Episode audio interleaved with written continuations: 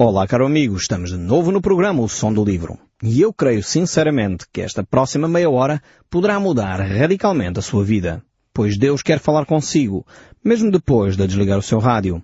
Eu sou o Paulo Chaveiro e nós estamos de volta ao Velho Testamento.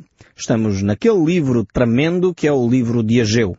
É um livro extremamente prático. Ele vai lidar com questões muito práticas, deixando de lado toda a argumentação filosófica, muitas vezes até ideias que nós alimentamos, mas que na realidade não têm fundamento. E Ageu então vai, vai de uma forma frontal, incisiva, tratar destas desculpas que nós inventamos muitas vezes para justificar a nossa inércia no trabalho de Deus. São questões extremamente relevantes. Ageu também vai falar de uma forma muito frontal. Eu aviso desde já aos nossos ouvintes eh, que podemos estar aqui a tratar de coisas que às vezes podem nos eh, chocar até, porque vão ser frontais, vão, vão colocar-nos realmente fronte, de fronte da palavra de Deus di, diante de nós próprios. Vamos nos ver um pouco ao espelho através destas profecias de Ageu, que temos aqui diante de nós.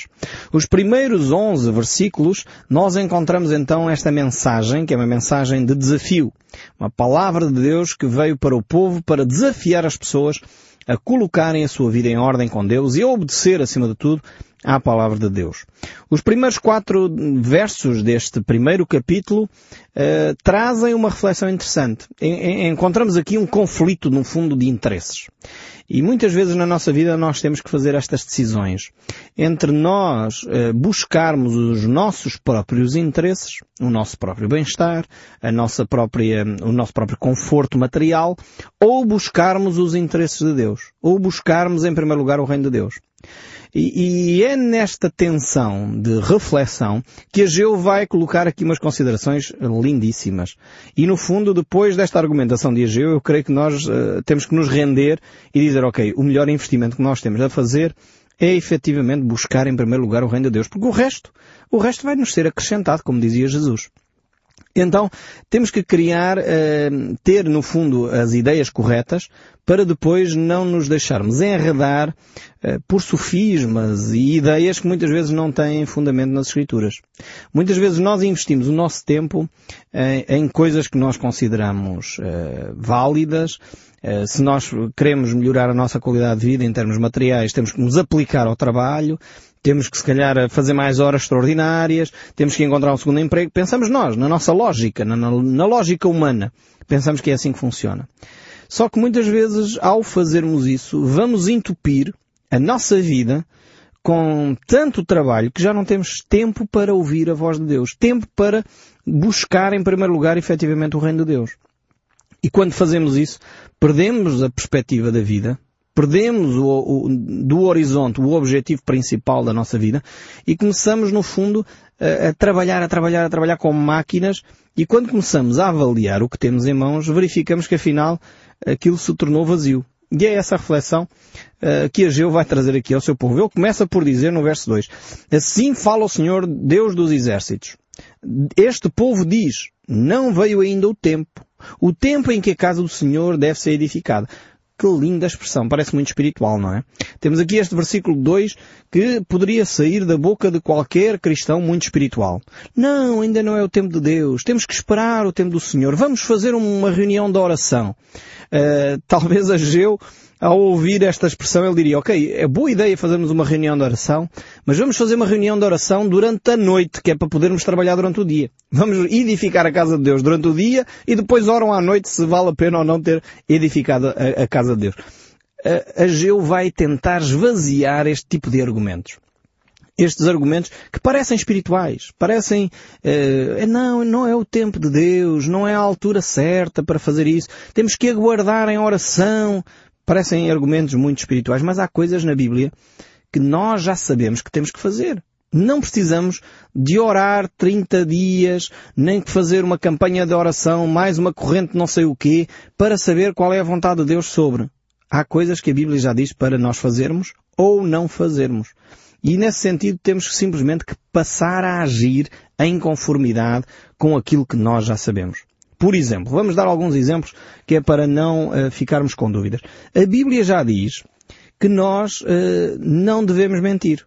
É um dos mandamentos. Então não precisamos de fazer uma campanha de oração para saber se eu vou dizer ou não vou dizer uma mentira. Por exemplo, a Bíblia já diz que eu não devo fazer imagens de escultura. Então eu não preciso estar aqui a orar e perguntar ao pastor não sei quantos, escrever para o pastor Paulo Chaveiro, mandar uma carta para o bispo não sei de onde, para saber se eu me devo ou não desfazer dessas imagens. Porque a Bíblia diz que eu não devo fazer imagens de esculturas. Então, eh, nós muitas vezes arranjamos este tipo de desculpas para justificar uh, os nossos erros, para mantermos determinadas situações que nos são ou talvez dolorosas ou, ou, ou emocionalmente estamos ligados a elas uh, e continuamos, não, ainda não é o tempo de Deus, eu tenho que meditar mais um tempo. Há coisas que nós já sabemos que temos que fazer. Por exemplo, temos que falar do Evangelho às, às pessoas que nos rodeiam, amar os nossos inimigos. Eu não preciso de, de, um curso intensivo de estudo bíblico para saber se eu devo de amar o meu inimigo, amar o meu próximo, bem dizer aqueles que me rodeiam. Não precisamos disso. A Bíblia já diz.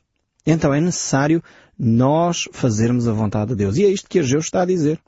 Esta ideia aqui que ele traz de, de, que muitas vezes a pessoa diz não, não é o tempo de Deus, é um discurso bonito, mas na realidade não tem fundamento nas Escrituras. Precisamos passar à ação, pôr em prática aquilo que nós já sabemos. Não vale a pena sabermos muita coisa se nós continuamos com este tipo de discurso. Não, não é o tempo, não vamos fazer agora, não é a altura, temos que fazer não sei o quê. Precisamos de passar a agir. E depois, o verso 3 diz o seguinte, Veio, pois, a palavra do Senhor por intermédio do profeta Ageu, dizendo, Agora é tempo de habitares em casas apaineladas, enquanto esta casa está em ruínas? Ora, pois assim diz o Senhor dos Exércitos, considerai o vosso passado. Primeiro aspecto interessantíssimo de Deus aqui, é que Deus leva o povo a uma reflexão. Ok, querem ter uh, condições luxuosas, querem uh, progredir materialmente na vida, então olhem para trás para o vosso passado. Vejam a dificuldade que tiveram para chegar ao ponto em que chegaram. Mesmo tendo condições uh, materiais uh, favoráveis, porque a ideia aqui de casas apaineladas, como eu já falei, é uma expressão que quer dizer casas luxuosas, portanto estamos a falar de, de, de habitações de há 3 mil anos atrás que não eram feitas com estuque, como hoje em dia, estuque projetado, com acabamentos muito interessantes, mas naquela altura, para quem eh, pudesse fazer isto, era de facto uma casa luxuosíssima, porque as casas não eram feitas desta maneira, não tinham estuque nas paredes nem tinham uh, painéis decorativos, como é a ideia aqui, uh, apaineladas tem a ver com esses painéis decorativos uh, que Deus está aqui a falar. Mas Deus diz, mesmo tendo isto que vocês já têm, considerem como é que lá chegaram. Será que não era mais fácil se tivessem procurado de outra maneira? No fundo o que Deus está a dizer é, há a possibilidade de alcançar os bens materiais, o conforto material, por uma outra via, que é servirem a mim. E Deus de facto traz esta reflexão ao povo de Israel. Muitas vezes há pessoas que têm, infelizmente, aproveitado da bênção de Deus para tentar tirar dividendos eh, pessoais, utilizando a palavra de Deus para tirar dividendos pessoais, mas é um facto que a Bíblia promete bênção da parte de Deus. O nosso Deus promete bênção àqueles que são fiéis para consigo. Jesus diz claramente que aqueles que buscam em primeiro lugar o reino de Deus e a sua justiça serão abençoados por Deus. Agora, o triste é ver determinadas confissões religiosas a aproveitarem-se disso para que a Igreja fique uh, ela própria com ostentação de bens, luxuosa, com, com uma ostentação terrível que até choca e escandaliza uh, as pessoas que são os fiéis. Isto é que não pode ocorrer. E não é disto que Deus está aqui a falar.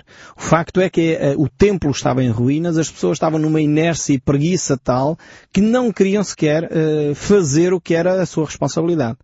Criar um espaço para uh, ser a base da estrutura social do povo de Israel, que era o templo.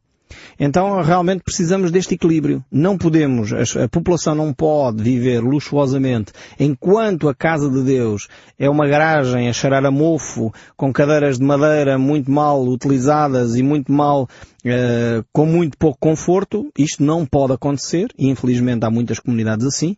As pessoas vivem luxuosamente, têm um, dois, três carros, têm duas ou três casas, uma de campo e uma na praia e outra na cidade, e mesmo assim depois dizem, não, não podemos dar muitos recursos à igreja porque a igreja não pode uh, ter muitos dinheiros que é para não dar um, um mau testemunho. Pois isso é um facto.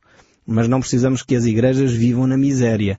Muitos líderes religiosos nem têm quase uh, dinheiro para o seu sustento. E depois temos o, o outro cenário, que também não é nada uh, recomendado pelas Escrituras, que é igrejas luxuosas, igrejas uh, com grande ostentação, forradas a ouro e a população na miséria. Isto também é contrário às Escrituras e os dois exageros são errados.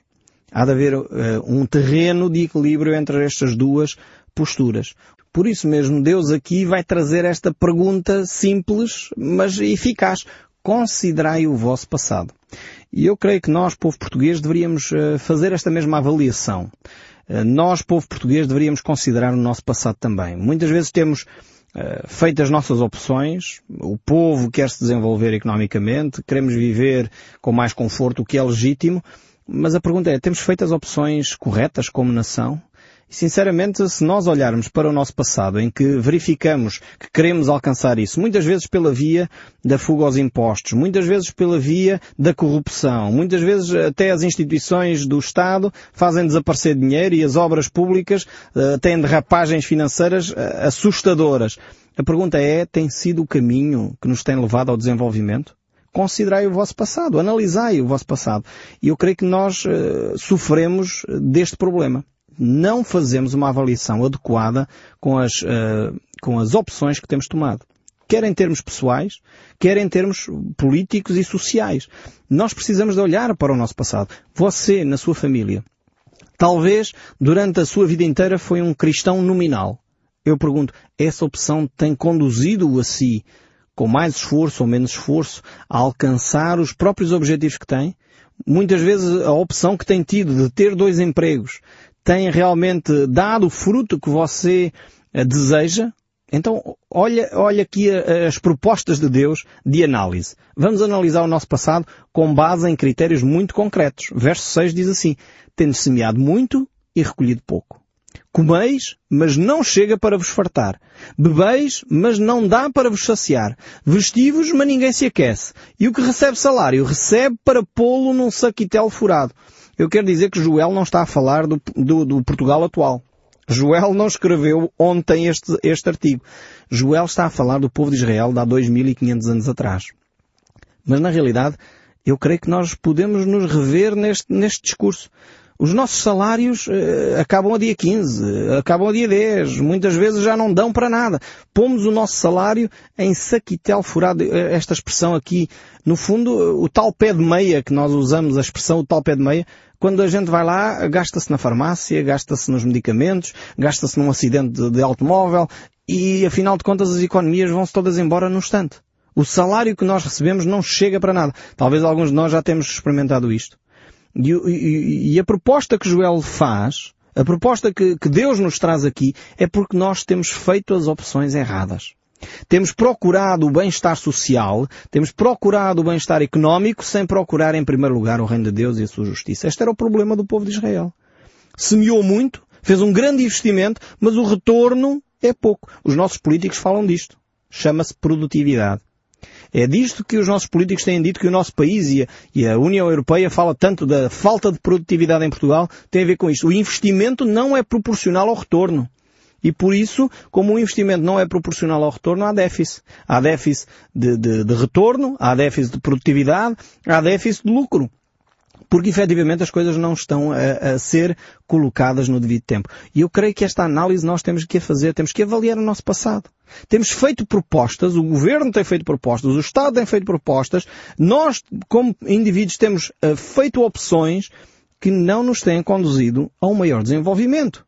Então a proposta de Ageu é busquemos em primeiro lugar o reino de Deus e a sua justiça e todas as outras coisas nos serão acrescentadas. Mas é buscar em primeiro lugar o reino de Deus e a sua justiça, nas palavras de Jesus. Ou seja, em primeiro lugar, desenvolvermos uma perspectiva espiritual da vida. Basta de humanismo secular. Já vimos que o humanismo secular não nos tem conduzido a um desenvolvimento. Antes, pelo contrário. É cada vez mais corrupto, cada vez menos justo, cada vez menos social, cada vez menos solidário. E vocês percebem o que eu estou a falar, porque quando vamos às compras, verificamos que o mesmo dinheiro que nós tínhamos não dá para comprar eh, as coisas que comprávamos há dois meses atrás. É disto que estamos a falar. É disto que Joel nos está a trazer aqui esta reflexão. Agora, temos que transformar aqui a, a nossa mentalidade e as nossas opções. Não basta de um humanismo secular. Não basta de uma ideia eh, filosófica interessante. É necessário trazer Cristo para o centro das nossas reflexões. E é isto que Deus está a dizer. Experimentem uma outra opção. Coloquem-me no centro da vossa vida e vejam como as coisas vão mudar. E, e, Deus tem feito esta reflexão aqui. As pessoas comem, mas não se saciam, bebem, mas há sempre uma insatisfação, e é por isso que hoje em dia verificamos que no mundo a doença chamada a doença do século é a ansiedade, é o stress, é a angústia, é a depressão.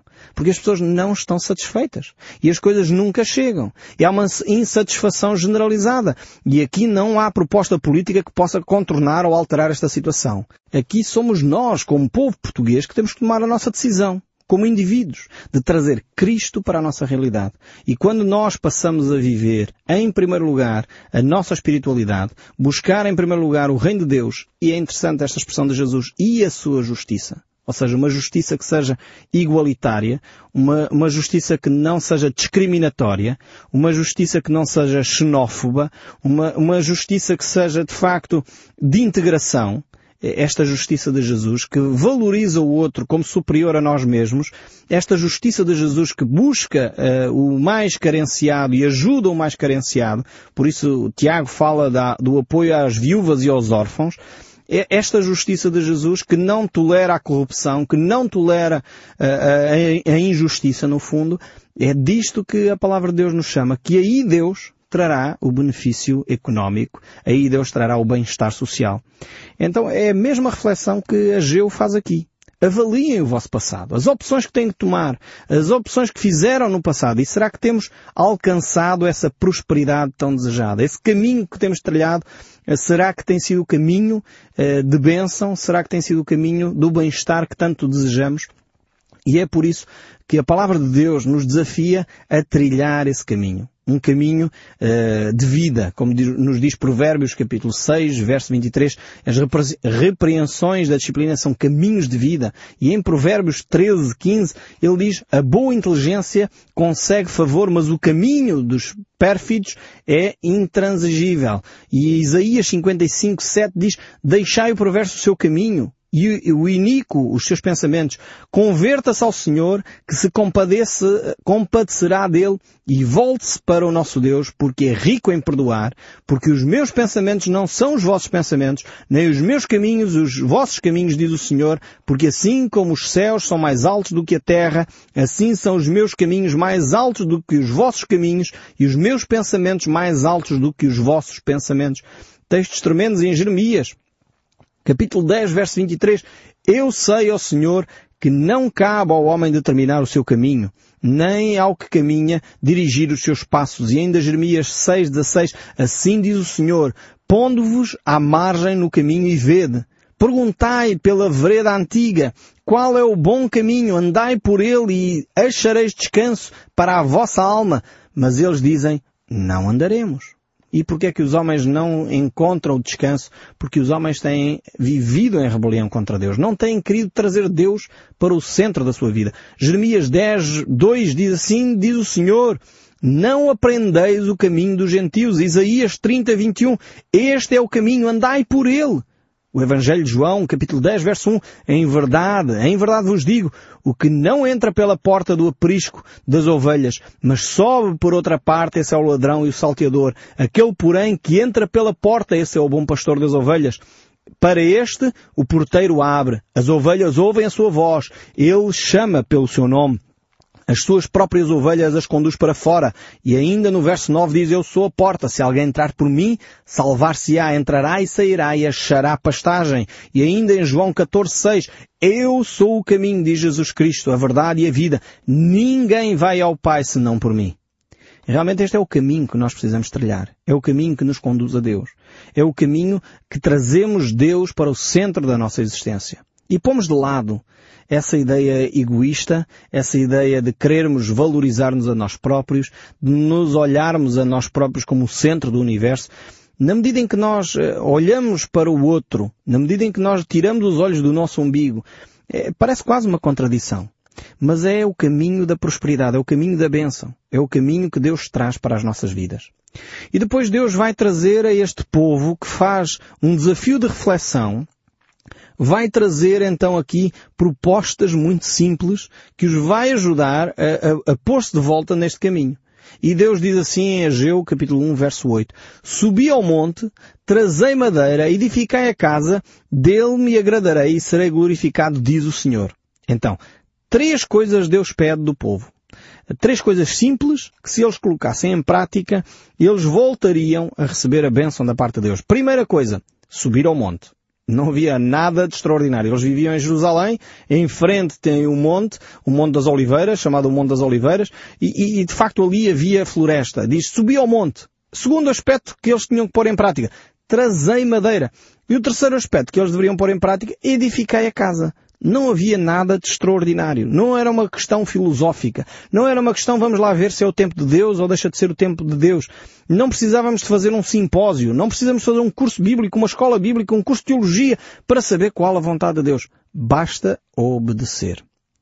A obra de Deus é assim, é simples. Muitas vezes nós queremos uh, complicar aquilo que é simples eu lembro-me, uh, no início do meu ministério, uh, comecei a falar da importância de levarmos o Evangelho a outras pessoas. E um pequeno grupo da, da igreja disse, ah não, Paulo, gostaríamos mesmo de aprender é como é que se faz, porque nós não sabemos, é por isso que nós queríamos aprender como é que se faz. Ensina-nos a fazer. Ok, eu elaborei um pequeno curso e durante algumas semanas ou meses falámos sobre o aspecto teórico de apresentar o Evangelho. E depois eu disse, ok, agora falta-nos a prática. Quando passámos à parte prática, o grupo entrou em debandada. Deixaram de poder estar presentes. Porque era a questão de prática. As pessoas até gostam dos aspectos teóricos. Gostam de ver e orar e meditar sobre a ABOC. Mas depois passarmos à prática, é, aí é a grande dificuldade. Por isso Deus aqui despe esta reflexão de questões teóricas e diz subam ao monte, tragam madeira, edifiquem a casa. Não há nada de complicado nisto. Não precisamos de muitas horas de oração, não precisamos fazer um curso de arquitetura, precisamos de agir em conformidade com as orientações de Deus. Ponto final. E esse é o desafio de Deus para nós. Quantas vezes nós já sabemos aquilo que devemos fazer na nossa vida? Não encontramos prosperidade, as coisas não avançam na nossa vida, não saímos da cepa torta, como diz o povo, o nosso país continua na cauda da Europa e a pergunta é o que precisamos fazer. E a Bíblia diz, tragam Cristo para o centro da vossa vida. Buscai em primeiro lugar o reino de Deus e a sua justiça e todas as outras coisas vos serão acrescentadas. Se nós aplicarmos este princípio, certamente a economia do nosso país vai se desenvolver, certamente a educação vai se desenvolver, a saúde vai se desenvolver, o ensino vai se desenvolver, porque Cristo passou a ser o centro, Cristo passou a ser o mote, Cristo passou a dar as orientações. E aí veremos a glória de Deus no nosso meio. E eu espero sinceramente que o som deste livro continue a falar consigo, mesmo depois de desligar o seu rádio. Que Deus o abençoe ricamente e até ao próximo programa.